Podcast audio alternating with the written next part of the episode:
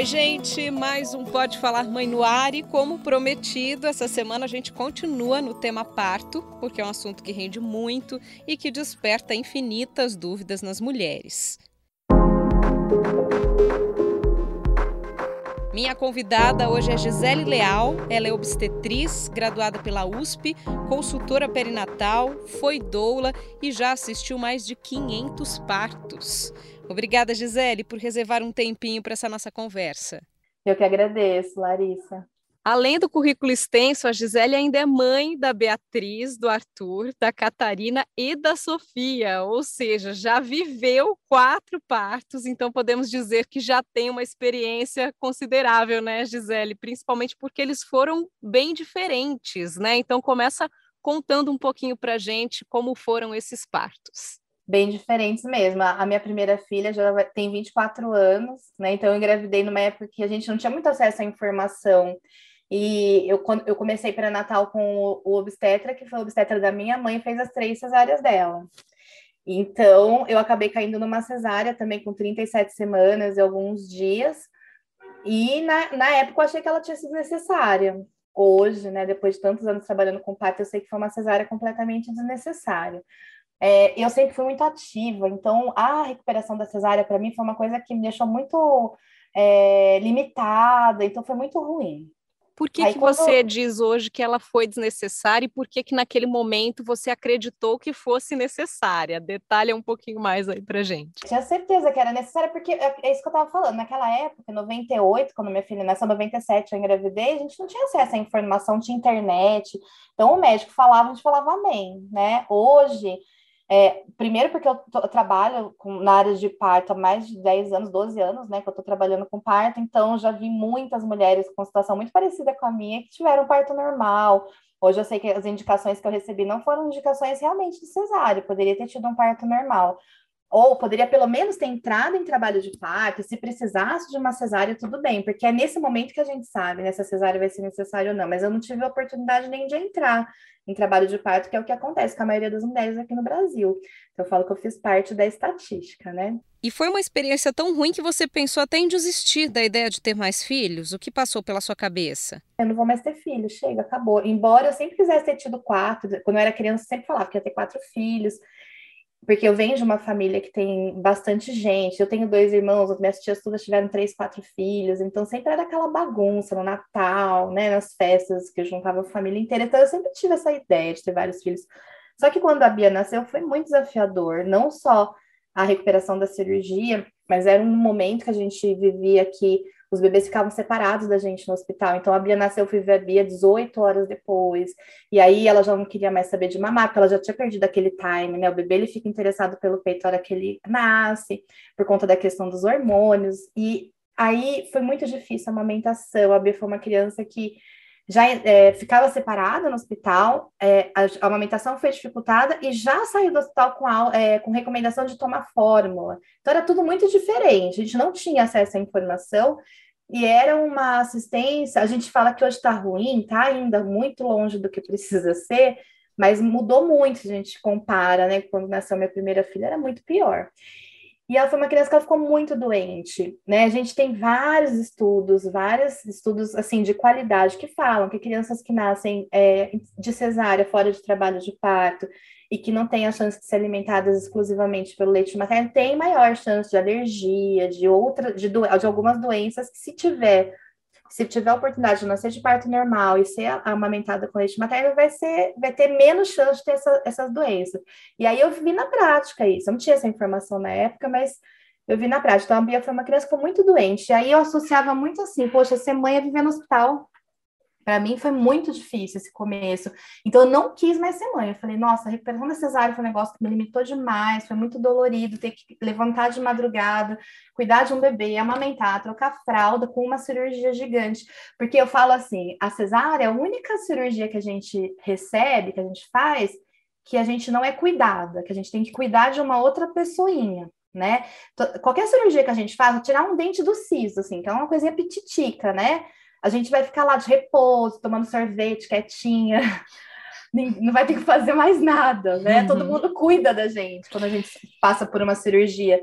E numa cesárea... cesárea, o repouso inclui simplesmente cuidar de um recém-nascido, né? Uma coisa Exato. bem tranquila. Exato. Então, assim, o Brasil, ele é campeão mundial de cirurgia. Não sei se você sabe disso, você tem essa informação. Sim, então, sim. Né? Então, assim, a gente, a cesárea é mais uma cirurgia. A gente marca uma cesárea, a gente, assim, brasileiras em geral, né? Como quem marca um corte de cabelo. E isso faz com que a cesárea seja muito culturalmente banalizada e não seja visto como uma cirurgia. Tanto que a gente sempre fala assim, vocês, vocês fazem vão fazer, cobrir uma matéria, assim, vocês colocam assim no jornal, ai, mulher morre após o parto. É sempre umas manchetes assim, né? Aí você vai ver, não, não foi após o parto, foi após cesárea. Mas a gente banaliza a cesárea de um jeito que a gente chama de parto, e aí minimiza todas as questões que envolvem uma cesárea, inclusive o pós-parto materno, que o que, que é um pós-parto materno? Um pós-parto normal, a mulher está melhor para cuidar do bebê. Mas numa cesárea, não, ela precisa de outros tipos de cuidado, e isso nunca é levado em consideração. Sim, então, ainda dentro desses dados que você comentou, a quantidade de cesáreas realizadas atualmente ainda está bem acima né, do recomendado pela Organização Mundial de Saúde. Por que, que você acha que isso acontece, Gisele? Por que essa cesárea é tão banalizada, na sua opinião? muito acima, né? A Organização Mundial de Saúde recomenda de 10 a 15% de cesárea, nós temos uma média de 56% dos bebês nascendo por cesárea no Brasil, e se a gente olha para as mulheres que têm convênio, esse número aumenta ainda mais. Então, eu falo sempre assim: uma mulher branca, classe média, que tem convênio médio, ela tem 90% de chance de ter seu bebê por.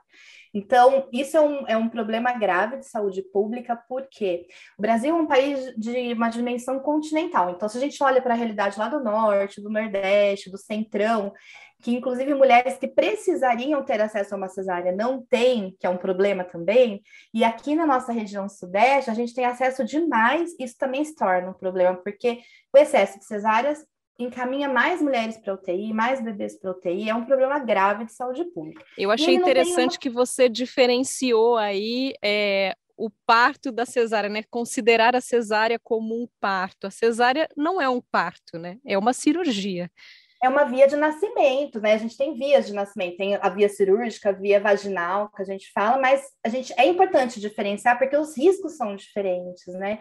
Então, por isso que o Brasil, a OMS está com uma lente em cima do Brasil bem grande. É, a gente fez o pacto do milênio de reduzir mortalidade materna através da redução do número de cesáreas, a gente não está conseguindo bater essa meta né? Então a gente continua tendo muita cesárea. Você me perguntou qual que é a causa. Na verdade, a causa é multifatorial, né? Ela não é, a gente não tem uma causa específica por excesso de cesárea, a gente tem a questão cultural. Então, o Brasil é um país extremamente é, cirúrgico, a gente tem cirurgia, a gente é campeão de cirurgias, essa é uma das causas, né?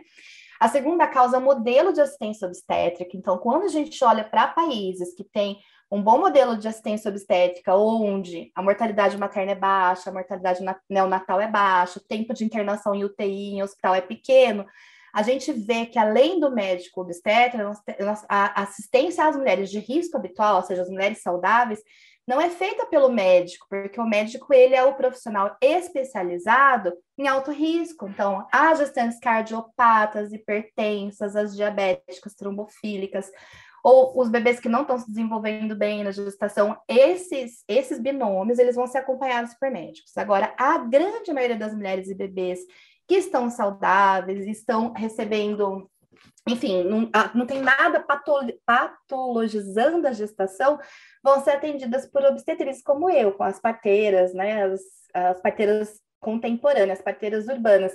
E parteira não faz cesárea, então o modelo obstétrico, onde a gente tem o médico cirurgião, que o obstetra é um médico cirurgião, responsável por 99% dos pré-natais e assistência ao parto de mulheres saudáveis, acaba contribuindo para o número de cesáreas ser muito grande no nosso país. Só que a gente precisa olhar o modelo de assistência obstétrica com outros atores dentro desse modelo para que essas mulheres que não precisam de uma cesárea não tenham uma cesárea. Ou até as mulheres que não querem uma cesárea, porque eu fui uma dessas mulheres, eu não quis a minha primeira nem a minha segunda cesárea, eu não desejei, e eu tive essas cesáreas, mesmo elas sendo hoje, eu sabendo que elas foram desnecessárias.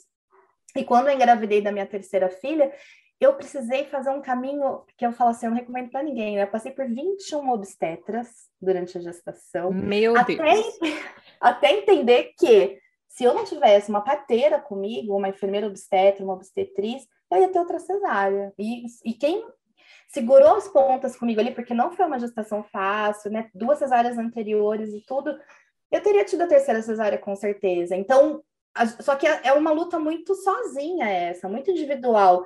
E aí ela tá, esse, esse tipo de assistência está muito é, limitado às mulheres que têm recurso financeiro para ter uma assistência como a que eu tive e como as mulheres que eu atendo têm. Eu tenho total consciência disso. É uma das coisas que isso me incomoda profundamente. Eu né? acho que o mais importante, até você me corrija se eu estiver errada, é a mulher entrar em trabalho de parto, né? Ela ter o sinal de que o bebê está pronto para nascer. Isso é o mais importante e numa sociedade imediatista igual a gente está hoje, cada vez mais, isso é mais difícil, mais desafiador para as mulheres, porque, Larissa, mesmo as mulheres que eu acompanho desde o começo, assim, desde oito semanas de gestação, a gente vai conversando sobre quais são os fatores que dão o start no trabalho de parto, que a maturidade fetal é o principal fator que começa, faz o trabalho de parto realmente começar. Quando chega lá no finalzinho da gestação, a pressão que essa mulher que está grávida sofre, de todo mundo que está ao redor, e as pessoas não fazem por mal, elas fazem porque elas amam essa pessoa, mas elas não têm informação, né? Então ela, é uma pressão tão grande que a mulher acaba ficando é, estressada, acaba ficando ansiosa, e ela mesma acaba querendo antecipar esse parto por conta dessa pressão toda. Então, uhum. sim, entrar em trabalho de parto é muito importante. Se possível, evoluir esse trabalho de parto o máximo possível, porque cada contração, ela prepara o bebê para respirar aqui do lado de fora, né? E tudo bem, tenho medo do parto vaginal, tenho uma história de vida que de abuso ou de qualquer coisa que não me permite nem pensar num parto vaginal. Ok, vamos para uma cesárea intraparto, porque vai ser melhor para o bebê e vai ser melhor para a recuperação dessa mulher também. Quando a gente passa, quando a mulher passa pelo trabalho de parto, é, tem, tem todo um trabalho da musculatura ali, da, que a gente fala, né, do segmento do útero, que é onde normalmente é feita a incisão da cesárea, e que vai afinar esse segmento, então fica mais fácil para fazer a incisão, vai sangrar menos porque está mais fininho ali, e também para fazer a sutura vai ser mais fácil. E a gente está falando muito de cesárea, vamos falar de parto normal então. Primeiro, por que, que você acha que as mulheres têm tanto medo do parto normal, Gisele? Olha, Larissa, a gente tem tempo para conversar bastante.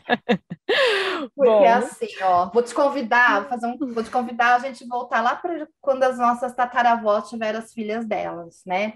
Sim. Então, como é que funcionava antigamente? O parto era um evento feminino, era um evento familiar e social, não era um evento médico, como é hoje. Então, quando a mulher entrava em trabalho de parto, as mulheres da casa, as vizinhas, as, as fam a família, né, a tia, a prima, elas participavam desse processo, os homens não entravam num evento totalmente feminino. E as meninas, imagina uma menininha de cinco anos que tava, fazia parte daquela família ali. Ela não entrava no, no, quarto onde aconteceu o parto, mas ela ouvia os sons do parto. Ela via uma, uma moça mais velha que entrava e saía do quarto com panos sujos de sangue, entrava com uma água, saía com uma toalha, entrava com uma sopa, saía com alguma coisa. Então ela observava. Então, quando essa menina menstruava, ela, ela passava, ela mudava de status. Aí ela passava a ser essa moça que entrava no quarto para levar as coisas e tirar as coisas do quarto, certo? Quando ela casava, ai, mudou de status de novo. Ela ficava dentro do quarto até esse bebê nascer, porque depois ela que ia ter o bebê. Então, ela sabia que parto podia demorar dois, três dias, ela sabia que parto sangrava, que a mulher podia vomitar em trabalho de parto, que tinha cocô na hora que o neném ia nascer em alguns partos, ela sabia que se, se, ela, se a mulher bebesse e comesse, ela se sentia mais forte para o parto. Ela sabia que alguns bebês não nasciam bem, mas que existia lá a, a, o que as parteiras faziam, né, para reanimar o bebê e o bebê ficar melhor. Ela sabia que o bebê ficava no contato pele a pele. Então, quando chegava a hora dela ter o bebê dela, aquilo era muito natural. Não era um, um tabu, não era um mistério para gente. E aí veio a hospitalização do parto, as mulheres passaram a ser hospitalizadas sem acompanhante, elas entravam no hospital sozinhas, e aí ninguém mais sabia. Então a gente perdeu esse contato, a gente que eu falo, nós mulheres, perdemos o contato com como o parto acontece, e ficou uma coisa muito ruim, porque você imagina, uma mulher sendo hospitalizada sem acompanhante, eram salões enormes, assim, com muitas camas uma do lado da outra, e as mulheres todas deitadas em trabalho de parto, gritando, uma grita, outra grita, igual criança quando começa a chorar, todas as crianças choram juntas, né? As mulheres, elas começavam a ouvir a, outra mulher gritando, ela ficava em pânico, aquela dor dela triplicava, ela gritava mais, então virava uma coisa caótica. E ela voltava para casa e falava: Meu Deus, é a dor da morte. Então a gente começou, a gente saiu, né? Foi uma mudança de paradigma do parto, de um parto que era um evento social feminino natural, para um evento que ela estava sozinha, sem saber o que estava acontecendo. Então, assim, e Como até o acesso medo? que a gente tem, né, no dia, é? nos dias de hoje, o que, o que é? São, são fotos sempre de mulheres com aquela expressão de horror, de sofrimento, ou então essa, essa coisa do imaginário do, do grito, da dor insuportável.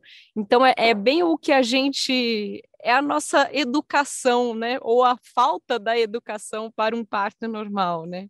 Exato, mas assim, eu, não tenho, eu nem culpo as mulheres, porque a gente realmente perdeu o contato com o que é um parto. Então, todo mundo nasceu, todo mundo nasceu. Algum, a maioria de nós vai ter filhos, né? Então, a gente deveria ensinar isso no ensino médio, até, no, até antes, né? Parto faz parte da educação sexual. Então, eu não sei, a gente está vivendo um, um, mundo muito louco, assim, que a gente não pode falar de educação sexual, a gente fala que nossa, não pode ter gravidez na adolescência, mas também não pode falar de educação sexual, sabe? Uma coisa louca assim. E aí a gente quer que as mulheres vão para o hospital sozinha ter um parto, quer que elas deem conta de um parto, mas a gente não deu nada que, assim, não, não, tem, não tem recurso para essa mulher dar conta disso, não tem uma assistência que seja respeitosa, que seja individualizada, que seja um para um para essa mulher dar conta disso. Então, o modelo precisa mudar, sabe?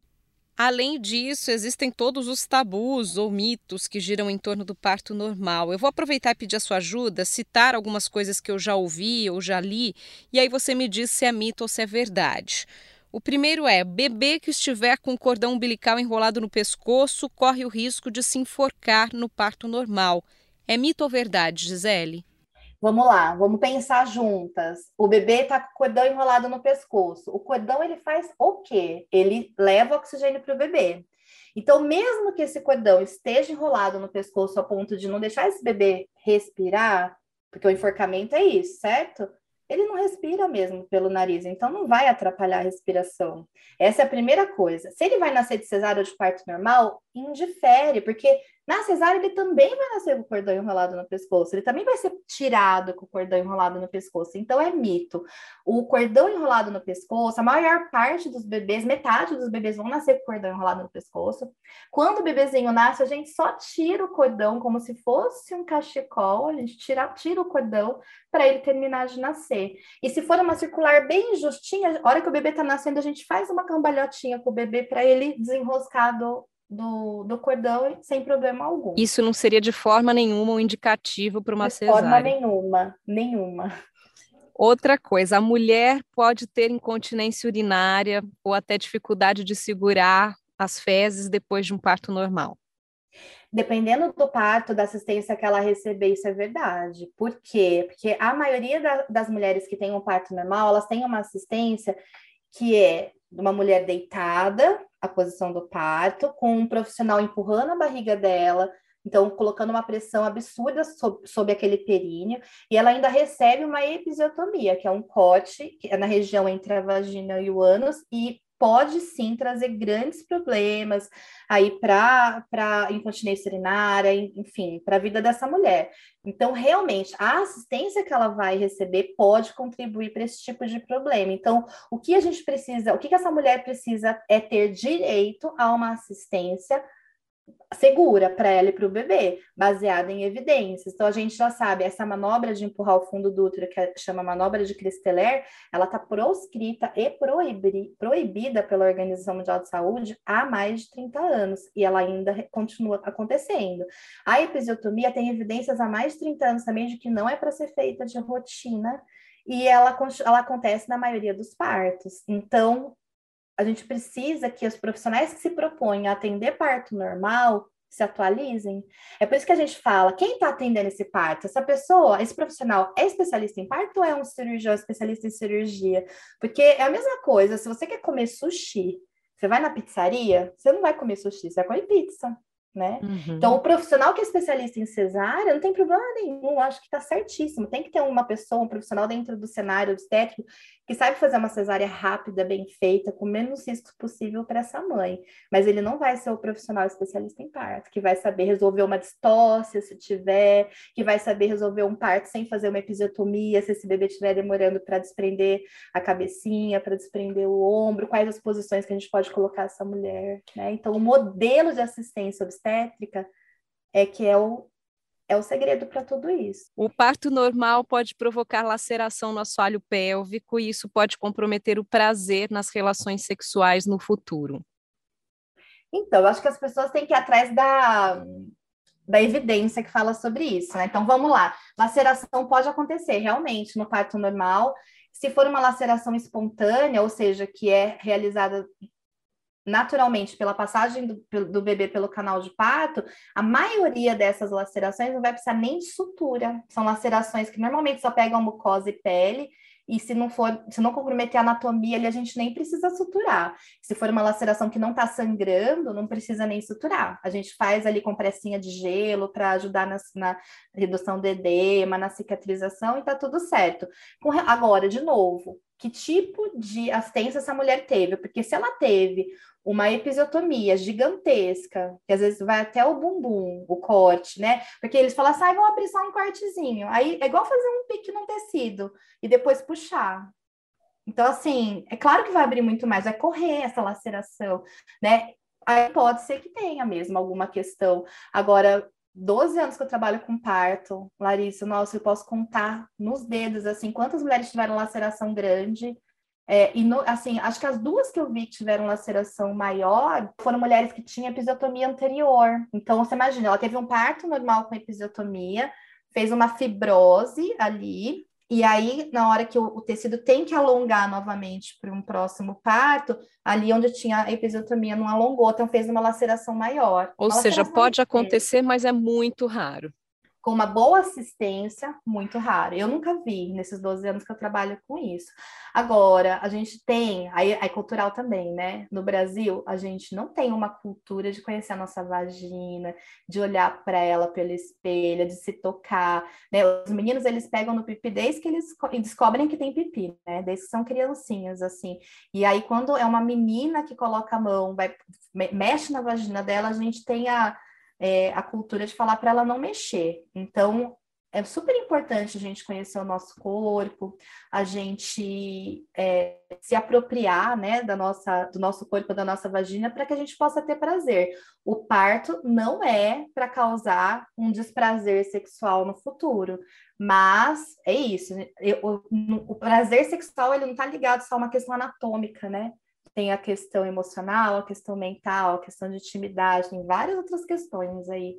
Não é o parto ou a cesárea que vai interferir nisso. Eu queria que você falasse para a gente dos benefícios, né, de um parto normal. A gente sabe que são muitos, mas assim, na sua opinião, quais seriam os principais? Bom, a gente pode falar dos benefícios para a mulher e para o bebê, né? Então, vou começar pelos benefícios para a mulher. Ah, para a mulher, além dela ter uma recuperação muito mais rápida, menor risco de infecção, né? Mais vantagens também com relação ao futuro obstétrico dela. Então, se ela resolver ter outros filhos futuramente, ela tem menor dificuldade para engravidar, tem menos chance de ter placenta prévia, que é uma complicação grave, né, para uma gestação. É basicamente isso. A, a amamentação, ela se estabelece de uma forma mais fácil também, porque a mulher ela consegue sentar melhor, se posicionar melhor, ela não tem dor para amamentar.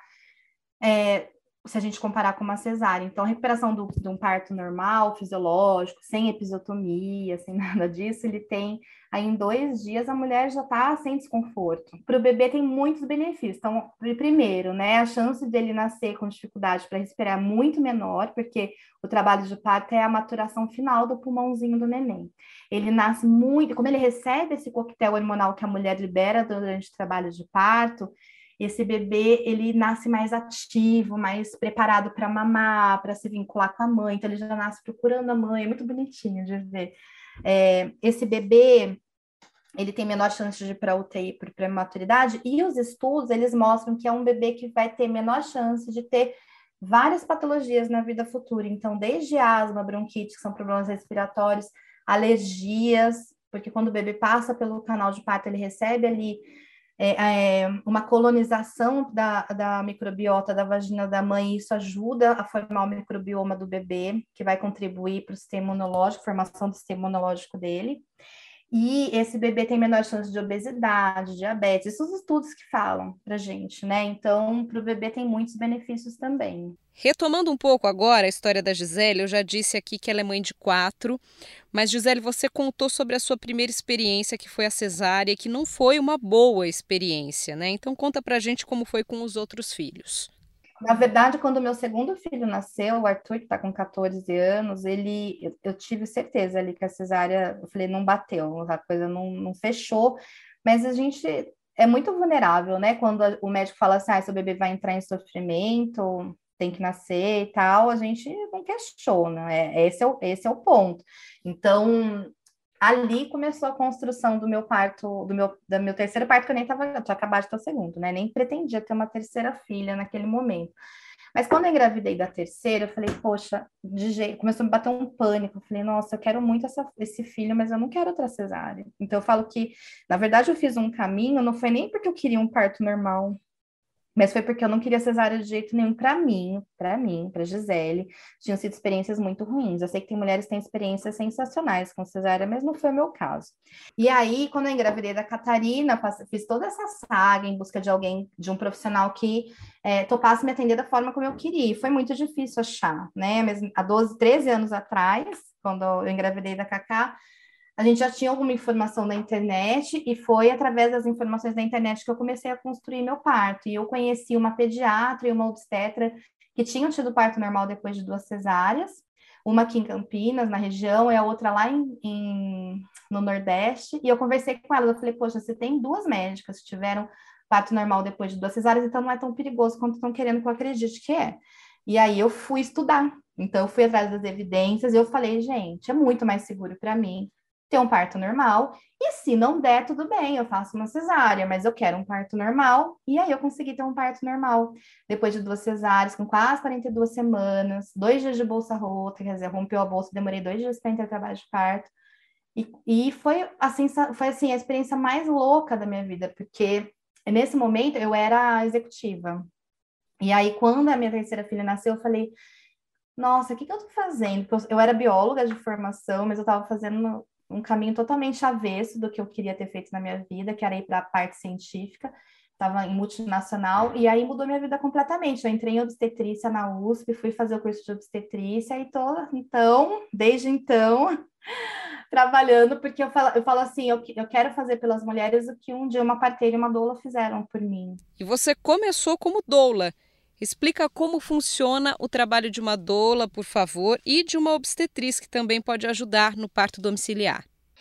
Bom, a doula e a obstetriz, a enfermeira obstetra, são profissionais que elas compõem a equipe de parto. Então, por exemplo, e depende muito do local do parto também. Se a gente olha para o modelo tradicional de parto no hospital, a gente tem o médico obstetra, o médico neonatologista e o médico anestesista. Três, três profissionais principais. Tem as técnicas de enfermagem, uhum. os, outros, os outros que circulam, mas são os três profissionais principais. O médico obstetra é responsável pela mãe e pelo bebê enquanto o bebê está dentro da barriga. O médico neonatologista é responsável pelo bebê depois que ele nasceu.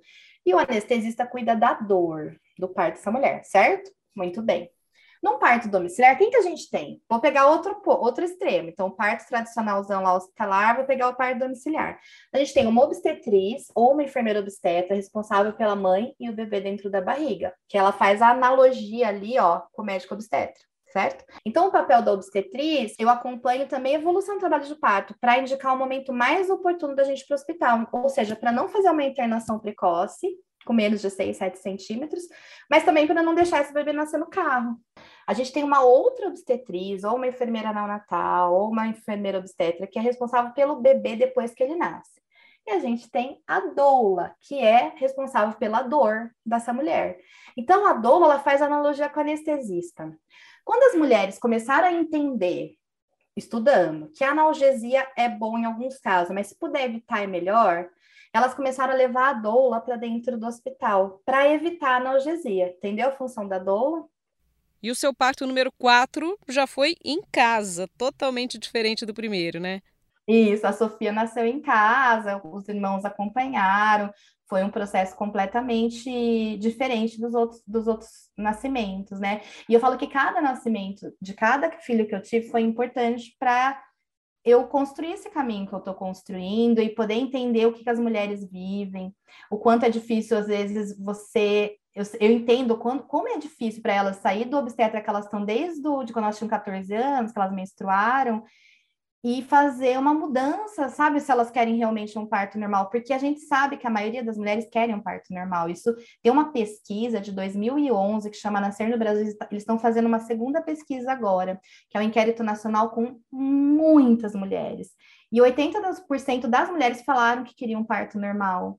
E aí a maioria tem cesárea. Então, o que que acontece do momento que ela pega ali o positivo, né, do exame de sangue, do teste de gravidez, que ela quer um parto normal, até o bebê nascer. Acontece um processo de desempoderamento, né? De desconstrução da confiança dessa mulher, da autonomia dessa mulher sobre o seu corpo. Então, ela duvida que o corpo dela é capaz, ela duvida que ela dá conta de aguentar a dor do parto, ela acha que o parto é muito perigoso. E aí eu gosto de, só para a gente encerrar, não sei se você tem mais alguma pergunta, mas eu gosto de fazer uma, trazer, é sempre bom a gente trazer para o racional, sair um pouco da emoção, né? E pensar no seguinte, a gente, se a gente imaginar, imagina uma folha em branco, onde essa folha em branco todinha, ela é a história da humanidade, né? A folha em branco todinha. O quanto representa a obstetrícia que a gente conhece hoje, que acontece dentro de hospital, sob anestesia, com um monte de medicação, e sutura, e fio, e antibiótico, representa uma gotinha. Se a gente pegar um lápis e colocar nessa folha branca, isso é o que representa, na, né, na linha do tempo da humanidade. Então, se isso é o que representa a nossa obstetrícia moderna hoje, isso quer dizer que a gestação e o parto são processos muito seguros e que deram muito certo até hoje, porque a gente não entrou em extinção antes de existir hospital. Com certeza. Bom, né? para encerrar, então... primeiro eu só quero deixar a constatação de que você é a prova viva, né, de que é possível ter um parto normal, não só depois de uma cesárea, mas até depois de duas, né? Então fica aí um encorajamento para as mulheres. E para terminar. Recentemente, Larissa, nós atendemos um parto no hospital também, depois de três cesáreas em Americana. Então, assim, é super possível, né? Sim. Desde que essa mulher tenha pessoas ao lado dela que compartilhem do mesmo que ela quer, do mesmo que ela deseja. Perfeito. Para terminar, eu só queria que depois de quatro partos tão diferentes e de presenciar outras centenas deles, é, que recado que você deixa para as mulheres que estão prestes a encarar esse momento tão marcante?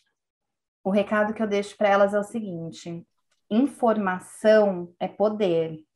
Então, a gente precisa estudar, a gente precisa se informar, a gente precisa se apoderar do nosso corpo, dos nossos processos fisiológicos, porque se a gente engravidou, se a gente está gestando, se a gente chegou no termo dessa gestação, então a gente é capaz de parir esse bebê também, né? Porque a natureza ela é perfeita, ela é sábia, ela não vai deixar uma mulher engravidar, a, a natureza não sabe que existe cesárea. Então, ela não vai deixar uma mulher engravidar para essa mulher não, não conseguir colocar esse bebê, morrer mãe e bebê, acabou a humanidade, se fosse assim. Então, a gente é capaz. Eu acho que a gente não pode romantizar o parto, a gente tem que entender o parto como ele é mesmo, que ele é visceral, é desafiador, mas é super possível. E é a única experiência que você vai ter na vida, eu falo que a gente conhece os nossos limites. É a atualização do que a gente é capaz de fazer. A gente não tem noção do que a gente é capaz, mas quando a gente vive um trabalho de parto, ainda que ele acabe numa cesárea, a gente descobre um potencial que a gente tem que a gente não conhecia antes. Então, é isso, vale super a pena. Muito obrigada, viu, Gisele, por dedicar tanto tempo aqui para essa conversa, esse tempo tão precioso. Várias mamães aí, dependendo do seu trabalho, da sua dedicação, eu fico super feliz de ter dado certo e agradeço mais uma vez, viu? Fiquei muito feliz pelo convite também, Larissa. Sempre que quiser, estou à disposição, viu?